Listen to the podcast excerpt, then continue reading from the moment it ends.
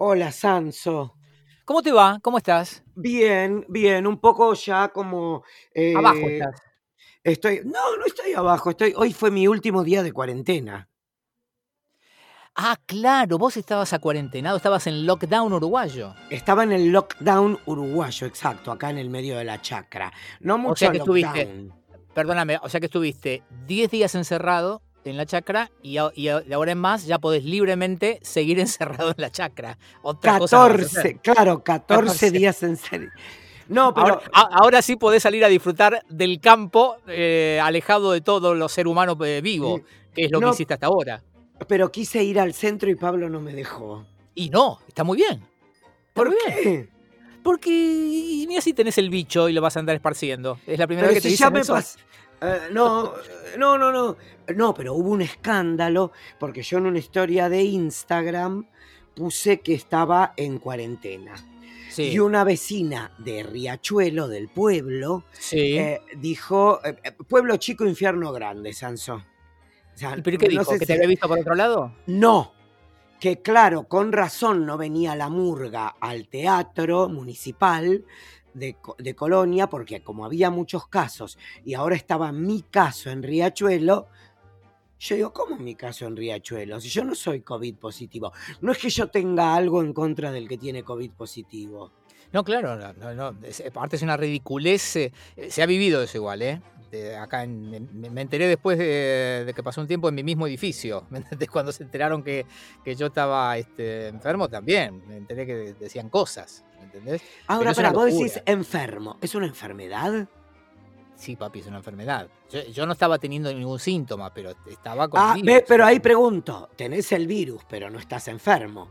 Y bueno, pero potencialmente podés transmitirlo. Eh, Tenemos que hablar de esto de vuelta. Llevamos un año de No, no, no, no, no, pero eh, bueno, si mi vecina, porque estaba haciendo la cuarentena que te exige el gobierno nacional uruguayo, uruguaya, pensó porque yo estaba cumpliendo la ley que tenía COVID, imagínate. No, no dijo eso, dijo el caso de Ronnie Arias. Vos sabés que en, en- en tu barrio y en otras partes hablan del caso de Ronnie Arias. No, ese es otro problema. Estamos hablando de Eh. tema COVID, por eso no venía la Eh, pero murga. ella dijo se- COVID, ella, ella dijo COVID o dijo el problemita que tiene Ronnie. No, no, no, dijo COVID, dijo COVID, COVID Ah, con bueno. todas las letras, con B corta y todo. Bien, Eh, con B larga, entonces- perfecto. Entonces yo agarré y, y le contesté, le dije, señora, infórmese. Pero después me enteré que es todo muy loco, porque si vos a los siete días te haces un hisopado, Sí. te dejan salir si te da negativo. Y después me enteré que hay otro que si te haces a las 24 horas y te da negativo, también te dejan salir. Así que es rarísimo. No, lo que pasa es como, también- es como, pará, porque te quiero, es como con el tema de que podés venir por tierra, pero tenés que sí o sí salir por barco. Ah, esa no la sabía. Viste, es en un punto Latinoamérica es Latinoamérica. No quiero hablar mal de los hermanos uruguayos, porque me van a No, colgar en la plaza.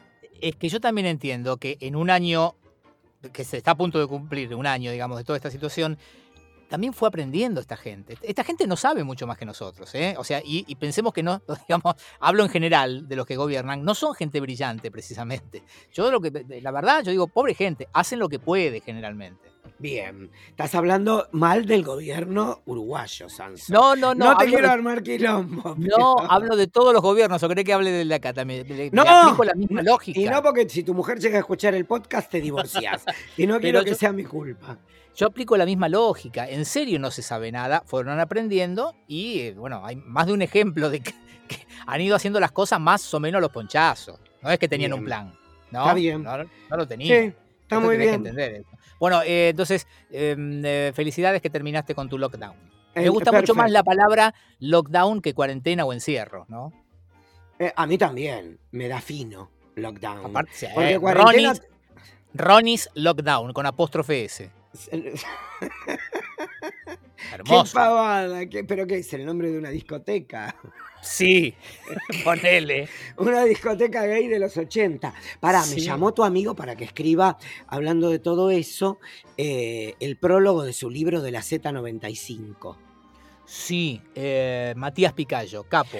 Es que hay gente que no le quiso dar, no voy a dar nombres, pero hay gente que no le quiso dar entrevista. De la Z95? Y, y vos es que a mí lo que me alucinó leyendo el libro es que la Z95 fueron. Ah, porque él, él te mandó el, el- el- como el boceto del, del no, libro. man- claro, me mandó el libro para que escriba el prólogo. Claro, y- no, no y- vas a prologar algo que no leíste y no, que no Eh, podés este, recomendar. Exacto. Bueno, sí, puedo, pero ese ya es otro tema. Eh, bueno, y lo que a mí me alucinó, que fueron dos años nada más. ¿Viste? Pero pasa con otros fenómenos también. Es como cuando, viste que siempre se habla de qué barbaridad el, el zorro. Y el zorro son un puñado de episodios. Supermatch. Supermatch, ponele. Esas cosas que vos decís, pero ¿cómo? Si yo lo vi durante tantos años. Bueno, el caso del zorro sigue todavía dando vuelta por ahí. Y aparte, cada vez que lo, eh, lo vuelven a poner en televisión, le gana al que se enfrente. Pero a- cuando los fenómenos son muy fuertes, pasa eso, ¿viste? Que decís, dos años nada más. Pero bueno, ahí está, ahí está. Ahí- Y eso es- está bueno el libro, ¿viste? A mí, bueno, a, mí me toca obviamente de una manera muy especial porque no solamente reviví algunas cosas, sino que me enteré de cosas que las atravesé y yo no sabía por qué pasaron, ¿no? Pero que como bueno. intrigas para las ciegas. Y sí, claro, hay cosas que uno solo se entera muchos años después. Ay, yo, tu- yo no sé si es que tengo mala suerte, pero a mí me las encajan todas por la cara. A vos te las chantan en el momento. A mí me las chantan en el momento y que me vaya a la puta que me parió. Pero para, entonces, eh, o- 88. Y me puse a pensar en el 88, 89, 90. Y digo, Dios, ¿entendés? ¿Cuánto aprendimos en esa época? Sí, más vale. Más ¿Cuán- vale. Y vos sabés que empecé a, a googlear un poco y supuestamente hay algo muy loco porque es cuando se muere Federico Moura. No tengo tan claro el año. ¿Qué año fue? Creo 88. Y Mirá. también se murió Luca Prodan. Y Es mirá qué, qué, opuestos, eh, como en el horóscopo, cómo son opuestos complementarios. ¿Complementarios? Uno del otro, ¿no? Pero bueno, ¿estoy delirando? No, no estoy. No, no, está bien. Vos sabés que me hiciste acordar algo que no te había contado. La mujer de un amigo va a un taller de escritura eh, que dicta Leo Oyola. Lo conoces a Leo Oyola. Sí. El de, el de Kryptonita. Sí, sí, sí. Bueno, y eh, me, cuenta mi amigo que les hizo trabajar o les hizo leer un texto que se ve que eh, es algo que él está trabajando, que está preparando eh, para un próximo libro. Y eh, parece que el libro, no, no- no me consta que el título del libro sea ese, eh, pero el, el- el nombre del libro va a incluir a la Z95. Y entonces digo, ¿cómo puede ser? Me dice, sí. Y me dijo mi mujer que inclusive el texto que leyeron te menciona. Y digo, "¿Pero ¿cómo será la historia? Y me puse a googlear a ver si él había dicho algo últimamente. Y me encontré con, con que en un par de entrevistas de hace, ponerle un par de años, él cuenta que está trabajando como en una recopilación de críticas musicales mezcladas con no sé qué que él hizo en su momento. Aparentemente la Z lo, lo atravesó, digamos, generacionalmente. Sí. Entonces eh, está preparando un libro que tiene todo eso y yo digo, qué, qué genial, digo, porque eso es, eh, es cultura pop, ¿me entendés? Y Bueno, te pero, marca cómo quedó marcado. Bueno, también aparece la Z95 en el documental de los ratones paranoicos, no sé si lo viste. No, te dije que no, que no miro esas Ah. cosas. ¿Por Así como vos no mirás televisión abierta, que vos sabés que estoy en una pelea conmigo mismo terrible. No puedo entender de qué se trata el programa de tu amigo Guido Casca. Ah, bueno, pero yo No se lo digo en la cara. Porque hay, hay momentos que dice, bueno, ahora bailen. Y la gente No. baila. Yo se lo digo en la cara y a él le divierte mucho que yo no lo entienda, entonces le dedica tiempo a explicármelo. Entonces me lo explica y me mira y me dice, no entendés, ¿no? Le digo, no mucho. Le digo, ¿por qué hay un señor parado atrás? Me dice, bueno, ¿por qué hay alguien parado en la puerta del avión? Me dice, no, no, la verdadera pregunta es por qué hay un avión, me dice Guido, que no tiene nada que ver con nada. Y menos Eh, ahora en pandemia. O sea, Bueno, pero vos sabés que es un exitazo siempre, es una cosa tremenda. no, porque yo me enteré porque estaba viendo que parece que el modelo que está de moda se está agarchando a Celeste Muriega. ¿Cómo se llama la que salió en bolas? Sí, hablando- eh, está bien. Eh, Drago, vos hablas de Drago. Drago se llama, no sé cómo se llama. Claro. Un- eh, Uno Drago. que es bonito, pero tiene cara de concha afligida. No, no, no. Viste no. que hay gente, sí. Y, y- y Viste- Diego, le, eh, perdón, Diego no, Guido, le, viste que le pone pelucas, se lo disfraza todo el tiempo. ¿Sabés qué creo yo? Que es como cuando a Rob Lowe eh, lo ridiculizaban en todo. ¿Quién era el que lo ponía en todas sus películas este, y lo ridiculizaba? Y que yo digo, No me como- acuerdo. bueno, pero es comediante de los últimos 20 años. y lo metían siempre a Rob Lowe y lo ridiculizaron y yo decía, esto es venganza. Esto es venganza de alguien que 30 años atrás de alguna novia lo dejó este, diciéndole Rob Lowe, qué lindo que es y vos no te pareces a él. O sea que vos estás diciendo que Guido Casca se venga de que este es bonito. Es la única explicación de que Hernán Drago todos los días lo disfracen con pelucas baratas y lo pongan ahí a hacer el ridículo. Digo yo. Igual lo, igual lo que leí es que, no, leí, no, vi en la tele, es que lo que decían es que, bueno, ya está, ya podría relajarse y actuar normalmente. O sea, y otra cosa que me llamó la atención es que Guido no está Perdóname, no. No, eso es genial y se lo pregunté y me dijo, estoy trabajando en eso, quiero estar cada vez menos. Eh, yo te digo, Mejor, porque entre la caspa y el pelo, o sea, mejor, Guido, creo que fue lo que hiciste. fue lo mejor que pudiste haber hecho. Vos fuiste vecino de programa de Guido. ¿Alguna vez hablaron de televisión? Porque tiene unas mm. teorías muy interesantes, que no te voy a decir que las comparto todas, pero tiene teorías interesantes. Te voy a explicar por qué. Porque al principio cuando hacíamos el pase, entrábamos Alejandra y yo y hacíamos, imagínate, hacíamos el show, el, show del pase. Y un, día, eh, un día Guido me dijo, ay, a mi mujer le gusta tanto lo que hacen cuando hacemos el pase, qué sé yo, que esto, que el otro. Qué bueno, mandale un beso, qué sé yo, que esto, que el otro. Al día siguiente ya habló él solo. No, y otra cosa que te hace es, eh, dice, a ver, que la gente pida temas. Ah, ok. Entonces, o sea, no te da posibilidad de participar. Y bueno, es así. En realidad, para participar. No, en realidad, si querés participar, anda a su programa de televisión. Claro, si querés jugar, jugá. Pero bueno, no. ¿Y qué ideas tiene de la tele?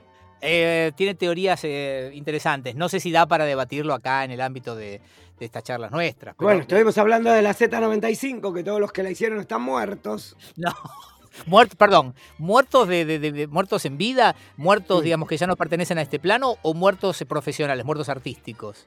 Eh, muertos de todo tipo, porque, escúchame, ¿qué, ¿dónde vive H. Scanner? ¿Sigue mandando a los chicos al colegio privado?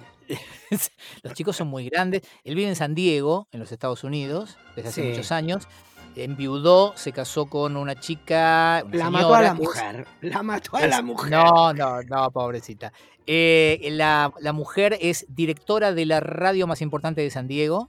Un boludo. Eh, la mató a la mujer. El, hijo, eh, ninguno de los hijos vive ahí en San Diego. El hijo no me acuerdo qué hace. Y ella, la hija, em, es cantante onda reggaetón pop. Mira. Y le he visto videos y todo eso. Y no lo me hace bien. sí, sí, sí, sí, sí, sí, lo he visto y, y lo hace bien. ¿Necesitas saber algo más? No, no, no, no, no, no, no, para nada. Escúchame, yo te eh, quería preguntar, porque desde que volviste a los uruguayes, em, yo te dejé a vos y a tu cónyuge una recomendación televisiva. Sí, no digas cónyuge que suena a, falleció. Viste que son, son palabras que utilizamos para evitar ponerle el nombre de mierda que tienen. Cónyuge y oxiso. Claro.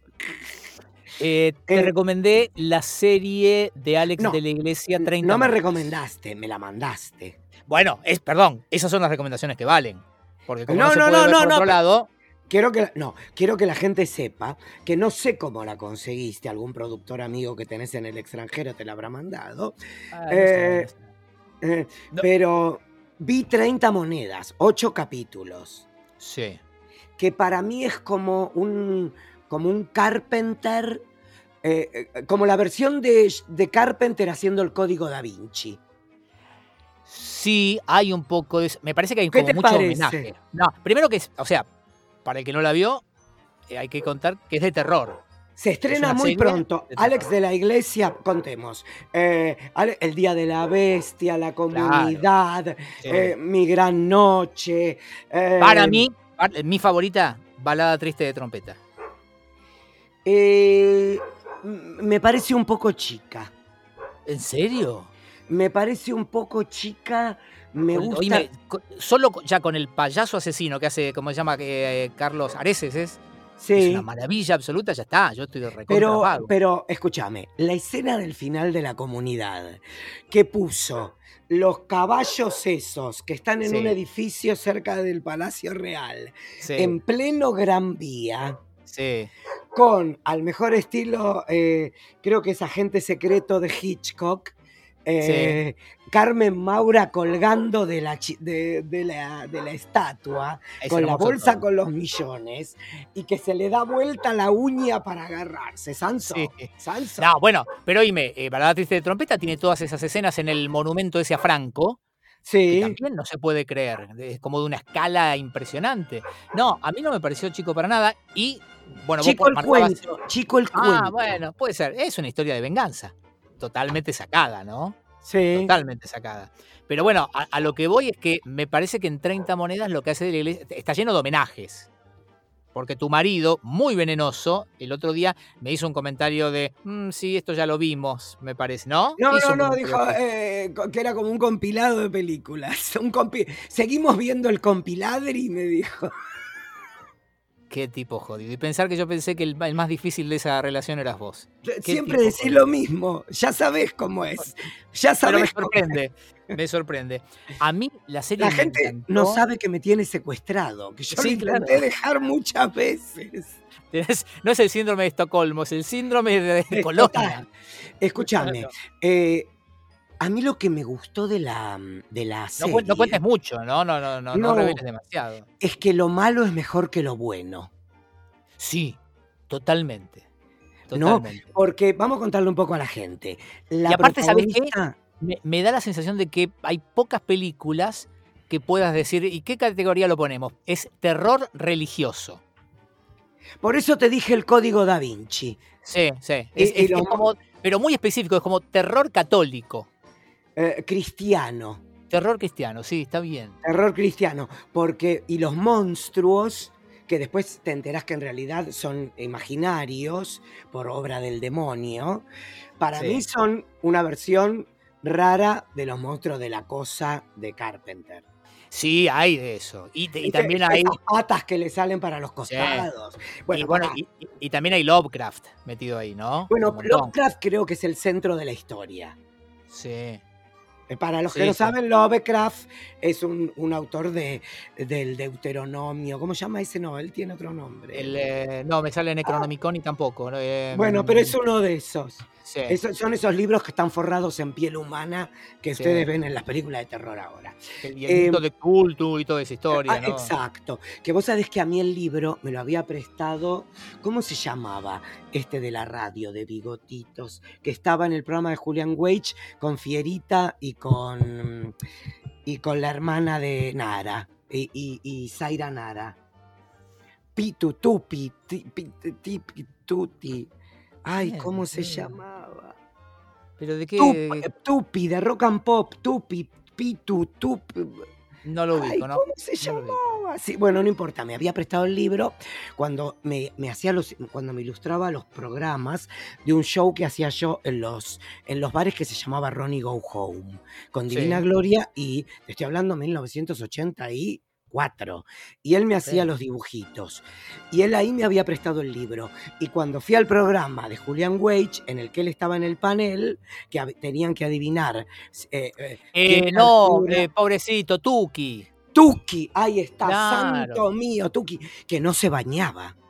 Bueno, pero. No, no, no, pero es verdad, la mujer... Sabés que murió, ¿no? Sabés que murió. Sí, sí, sí. paz de- por eso dije, paz descanse. Claro. Eh. La mujer le pasaba eh, las toallitas de culo de bebé por el cuerpo. Eh, Tuki me regaló algunas de las mejores anécdotas de radio que he experimentado en la vida. Dame de las mejores. No, y no se puede contar casi ninguna. Pero, digamos, Oh. eh, a- a- a- al, uni- Oh, al único que vi dándole de tomar a un perro eh, cerveza de una botella metida dentro de una bolsa papel madera en un estudio de radio eh, fue a Tuki.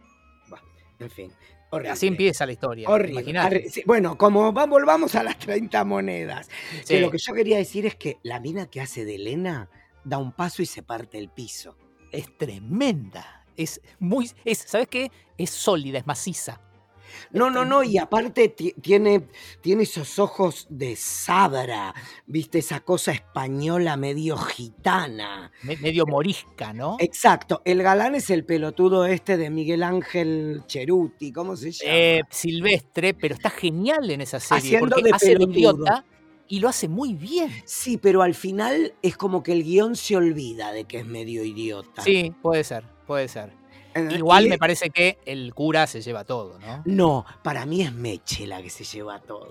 Qué bien que está Meche, qué bien. Qué que está. bien que está la que hace de... Meche, para los que no vieron esto todavía. Igual ya se estrena por HBO y si no, sabemos que en Latinoamérica hay mucho trucho. Se la van a bajar. Como el que me eh, pasó a mí, claro. Exacto. Eh, la que hace de Meche es genial. todo lo que está bien en el cine de terror. Es genial, es genial. O sea, te da pena, pero te da ganas de matarla. Sí, los googleé a todos los actores, porque yo digo, al cura, digo, ¿cómo no vi a este tipo en otro lado? Y sí, lo, lo vi. Lo, que pasa es que está recontra cambiado, porque hasta, no sé, no sé la cantidad de kilos que bajó y entrenó como un perro, porque está tremendo. Claudio, eh, ¿sabés que todos los papeles, hasta el más chiquito, son estrellas? Porque los dueños de la vaca que da luz al bebé, Sí, ey, ey, ey, ey. Pero si así empieza, eso lo puedo sí, bueno, no cuentes nada, no cuentes nada. El, eh, el Pepón, el, que es eh, muy famoso como actor, el Pepón no sé cuánto. El, policía. El policía, yo lo he visto en muchas películas, está genial. No, están todos, están todos los que vos ves ahí, están en la comunidad. Sí, sí, casi todos. Son casi todos los vecinos de la comunidad, son actores. Y solo te voy a decir esto: el italiano, Angelo. Eh, Tremendo. Espera, déjame ver. Cosimo, eh, se llama sí. Cosimo Fusca, me parece. Sí. O Fusco, o algo así. Es, Darth, Vader. La escena en el container con él vestidito de traje, sentado en la cama charlando tranquilamente, me puso los pelos de punta. Tremendo. pero eso se lo dijo Alex de la iglesia. ¿Ah, sí? ¿Ya estuviste, averiguando? Claro, le dijo, bueno, ¿y cómo hago esto? Porque dice que todo el mundo está acostumbrado a ver que el diablo o es una vieja que grita loca o un poseído o algo así. El poseído es una cosa y el diablo, el diablo ni siquiera tiene que levantar la voz porque es el diablo. Es, es, como esos jefes, ¿entendés? Es como esos jefes que no te tienen que putear porque te miraron y te frizaron. Sí, bueno, eh, creo que hay una parte del diálogo que justo va a eso, ¿no? Cuando él dice, bueno, ustedes esperarían que yo haga algo tremendo ahora. Ah, sí, ¿por qué no me prende fuego? Le dice el otro cura. Bueno, no contemos mucho, no contemos mucho, pero digo, es, va en la misma línea de lo que acabas de decirme. Eh, no necesita hacer nada espectacular, ¿por qué? Porque es el diablo. Porque es, el diablo. Eh, y, y otra cosa, buscando información, me enteré que tiene homenaje también al exorcista, pero no al exorcista 1 ni al exorcista 2, sino al exorcista 3. Dijo Alex de la Iglesia y el otro autor que tiene un apellido larguísimo que ahora no me lo acuerdo. Es el, vasco que es socio de Alex de la Iglesia, Jorge sí, Chupame la pija, que es el mismo del Día de la Bestia y tienen una serie muy buena que se llama eh, Plutón Verbenero, que está en YouTube, que es muy buena, no sé si la vieron ustedes, que fue la primera idea que tuvieron que hacer, que tuvieron para hacer una serie y fracasó. Pero es, es una nave espacial en el 2000, 2225, eh, algo así, eh, de españoles, que también está muy bien. Y lo que decía Alex de la Iglesia, que le dio mucho odio, saber que El Exorcista 2, El hereje, la que trabaja Richard Burton, es la película de terror favorita de Martin Scorsese y es malísima. No sé qué será, me dio ganas de verla. ¿No la viste nunca? Sí, la ah, no, es, bueno, pero una cosa, porque es, la de Pazuzu, que van gritando Pazuzu, Pazuzu. Y, las abejas. Y, las abejas, que él lo que dice es que usó la idea de las abejas para todas las moscas del último capítulo. Ah. Ah, mira cómo me cierra. Apa, Escúchame, esto se está haciendo largo y yo no quiero, eh, porque viene muy vinculado con esto, no quiero dejar de contarte esta historia. Una sola cosa, déjame decir, que cuando me preguntaste, yo te dije, voy por el capítulo donde muere tal. Quiero decir, antes de decir esto, que a los que somos adoradores del culo masculino, hay dos culos, dos culos masculinos, uno que está todo el tiempo arriba del caballo, que hubiera querido ser potrillo, y otro el de Miguel Rodríguez, ¿sabes a quién me refiero? Silvestre. Eh, eh, bueno, a mí Silvestre no me calienta porque tiene ojos de bobo, de huevo. Ah, no, vos decís el marido de. Eh, yo digo... El marido de. El marqués. Ah, no, ok, sí, ya, ok, ok, sí, sí, sí, Es, es una bomba. Bueno, hay un capítulo donde muere alguien y vos me dijiste, ¿por qué capítulo vas? Y yo te dije, por el capítulo donde muere tal, en el tiroteo en París. Eh, y, lo que a mí me pasó con la serie es que todo ocurre en un pueblo que es amarillo. Es una maravilla. Marrón. Es como un western spaghetti. Totalmente. Esos que se filmaban en España y cada vez que, van a, Suiza o a Nueva York, que son escenas de cuatro minutos, respirás. Porque es, todo tan árido que te ahoga. No hay un árbol, no hay una pileta, ¿sabes no en hay pensaba, de agua. ¿Sabes en qué pensaba todo el tiempo? En Pueblo Blanco de Serrat. ¿La tenés? Sí, claro. Colgado de un barranco de, mi pueblo blanco, bajo un cielo que a fuerza de no ver nunca el mar, se olvidó de llorar y es así. Es así. Tremendo. No, y, los personajes tienen todo el tiempo una botella de agua en la mano. El otro día de la iglesia subió un mapa del pueblo para que uno pudiera seguir dónde estaba cada cosa. Ay, mándamelo. Ay, lo voy a buscar porque no me lo guardé, pero está buenísimo. En la, cuenta de Twitter de, la iglesia. Lo voy a buscar. Bueno, ¿qué querías pegar? El tema es así, desde que el... No vamos a hablar de la plata, de si van a pagar o no. El, se murió Menem. Mira cómo te abro ventanas. El, dealer de series y películas que me pasó esta serie, me la pasó porque con él comparto eh, otros vicios. Eh, y me dijo, cuando la veas te vas a acordar de nuestro otro punto en común. Y el tema es así.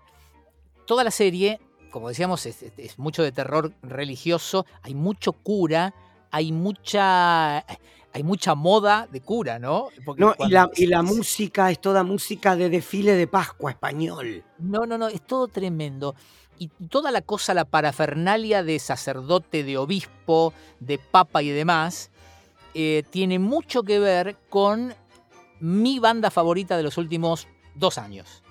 Y yo no te hablé nunca de esa banda. Y todo la banda del Papa Francisco? No, es una banda sueca de estéticamente death metal que se llama Ghost. Como fantasma. ¿Y vamos a charlar de papa? Vamos a charlar. Ahora yo te voy a contar una historia porque me encanta contar la historia de Ghost en cinco minutitos y vos después vas a ir a, YouTube y vas a buscar videos y después me contas. Mm. Ghost es esta banda que arrancó hace ya, unos cuantos años, eh, suecos. O sea, si hay una nación en el mundo que ha dado buenas cosas musicales, es Suecia, ABBA, Roxette, Ghost, hay una línea directa, así te lo digo. Ajá. Eh, no, esos me parece que son de, noruegos. Se tiran eh, pedos igual. Se tira, es toda la misma mierda. Hoy, Europe, Europe, me parece que son suecos también. Mm. Eh, el JT de Ghost es que el cantante, que es siempre el mismo, es en el primer disco era Papa Emérito primero. Bueno, pero suele en todas las bandas el cantante. Freddie Mercury siempre fue el cantante hasta No, pero déjame que yo te cuente la historia. Ah. En la estética de la banda, el cantante vestido de papa, es papa emérito primero con maquillaje de terror, maquillaje de calavera. ¿sí?